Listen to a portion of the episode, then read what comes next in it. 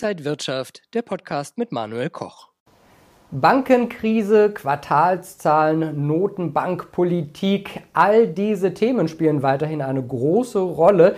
Kann der DAX in diesem Umfeld die 16.000 Punkte Marke bald knacken? Das bespreche ich mit Robert Halver zugeschaltet aus Frankfurt. Ich grüße Sie, Herr Halver. Ich grüße Sie, Herr Koch. Es sind wieder viele Themen in dieser Woche auf dem Tisch. Fangen wir vielleicht mit dem Positiven an. Es gibt äh, viele ganz ordentliche Quartalszahlen aus den USA, von Tech-Unternehmen zum Beispiel. Wie fällt da Ihr Fazit erstmal so aus? Ja, insbesondere bei Hightech, da hatten ja viele große Angst, was könnte da aber rauskommen. Aber das war ganz ordentlich, was wir bis jetzt gesehen haben, auch bei den frühen Zyklik, äh, Zyklikern, bei Caterpillar zum Beispiel, ja, oder bei Mercedes Truck. Wenn man da ja bessere Geschäftsaussichten hat oder bessere Ergebnisse hat, dann zeigt das ja, dass offensichtlich doch am Ende des langen Konjunkturtunnels dann doch wieder helles Licht aufkommen, indem die Chinesen aufmachen zum Beispiel.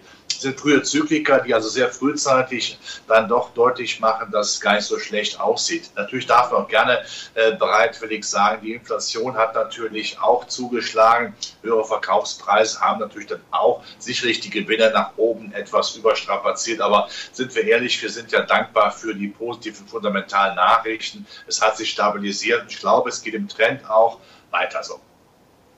Ja, nach der Silicon Valley Bank, der Credit Suisse, war in dieser Woche die First Republic deutlich im Fokus. Gelder wurden da nämlich abgezogen.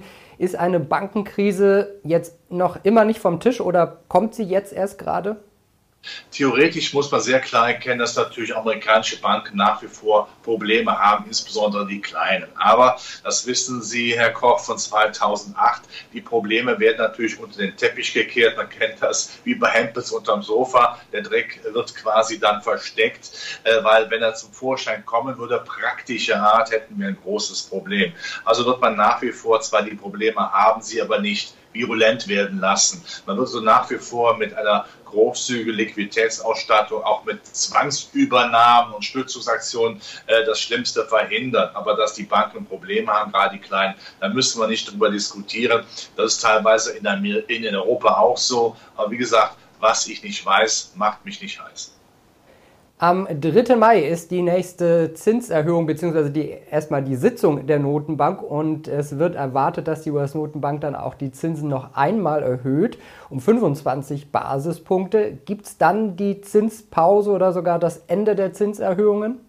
Ja, die, zuerst mal diese Zinserhöhung äh, 25 Basispunkte wird kommen. Wir haben in Amerika sicherlich immer noch einen hohen Inflationsdruck. Grundsätzlich ist es nicht mehr so hoch wie in der Vergangenheit, aber ist immer noch da. Ähm, jetzt muss man aber sehr klar erkennen, es könnte durch eine US-Notenbank sagen, die Inflation, die schlagen wir kaputt, aber damit schlägt man auch die Konjunktur kaputt. Denn eins muss man sehr klar erkennen. Ich bin ja vor kurzem äh, noch mal in Amerika gewesen und im Vergleich zum Vorjahr sieht man schon, dass der Arbeitsmarkt dann doch nicht mehr so üppig, so robust ist, wie es mal gewesen ist. Wir stellen fest, die Banken geben nicht mehr so gerne Kredite, legen höhere Kreditstandards Standards an für neue Kredite. Und wir wissen alle, Amerika ist drogensüchtig in Form von der Kreditdroge. Und wenn man das zu teuer macht, dann wird es ja sehr schwierig. Die Zinsstrukturkurve ist invers, das heißt, es lohnt sich für die Banken immer weniger Kredite kurzfristig auszuleihen, als also der US-Notenbank und längerfristig auszugeben, auszuleihen. Das ist nicht positiv. Und die Stimmung auch in der Industrie ist ja nicht äh, frohlockend. Also von daher darf man auch nicht übertreiben. Ich habe ja immer gesagt, man kann eine Inflation sofort auf 2% bringen, indem man die Konjunktur zerstört. Aber um die Frage zu beantworten, ich denke, nach der nächsten Zinserhöhung sollte die US-Notenbank zumindest eine Pause äh, sich äh, antun und auch den Märkten gewähren, auch der Konjunktur. Und dennoch glaube ich, dass wir im Herbst die erste Zinssenkung sehen werden. Ja, ist die Zinspolitik jetzt auch der Schlüssel, ob es weiter hoch oder weiter runter für die Märkte geht? Wir hatten ja schon mal so leichte Anzeichen, dass der DAX vielleicht in Richtung Allzeithoch gehen könnte.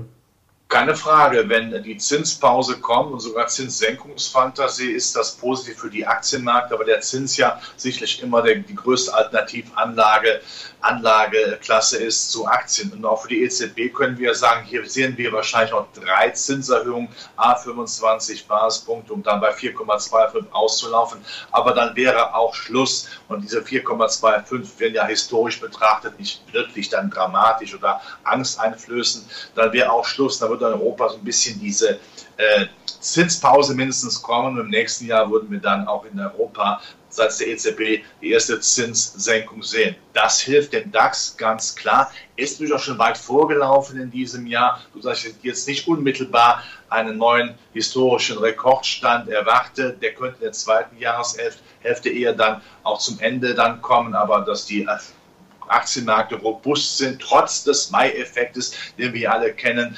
Äh, auch wenn es da mal nachgeben sollte, sollten wir aber nachkaufen, weil ich glaube, äh, das Schlimmste haben wir jetzt, glaube ich, eingefangen. Und wenn ich sehe, dass wenn ich zum Beispiel hier in Frankfurt äh, die, die Börse betrete, also Euphorie kommt mir da nicht entgegen. Ja? Also das ist nicht so, dass man hier frohlockend äh, Hosianna singt. Und wenn ich sehe, dass viele Anleger, auch die Großen, ja abgesichert sind, dann spricht das eher dafür, dass nicht übertrieben ist, sondern dass der Markt auch sich ein bisschen setzen kann, aber dass er nicht einbricht. Und wenn er nachgibt, sollte man nachkaufen, weil die großen Krisen der Vergangenheit ja äh, zwar noch da sind, aber an Vehemenz verlieren wenn wir, sage ich mal, in einer stabilen Seitenlage sind, doch auf recht hohem Niveau und vielleicht in der zweiten Jahreshälfte dann die Allzeitrekorde angreifen können. Was bedeutet das dann für die Strategie? Wie sollte man sich als Anleger positionieren?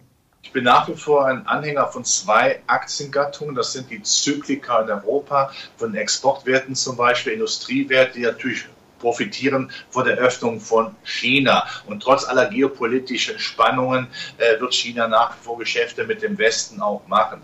Und in Amerika sind es natürlich die Hightech-Werte, wo wir feststellen, wenn die Zinssenkungsfantasie stattfindet und offensichtlich auch die Großkopferten, wie wir bei der Berichtssaison gesehen haben, ja offensichtlich gut im Futter liegen und sich ja mit äh, Freude, denn auch der, dem nächsten wie sagt man, der nächsten Sau widmen, die übers Börsenparkett gejagt wird, ja, Händlersprache, nämlich äh, der KI, der künstlichen Intelligenz, dann halte ich da auch längerfristig die Aussichten für attraktiv. Das, da sollte man einen Schwerpunkt drauf setzen.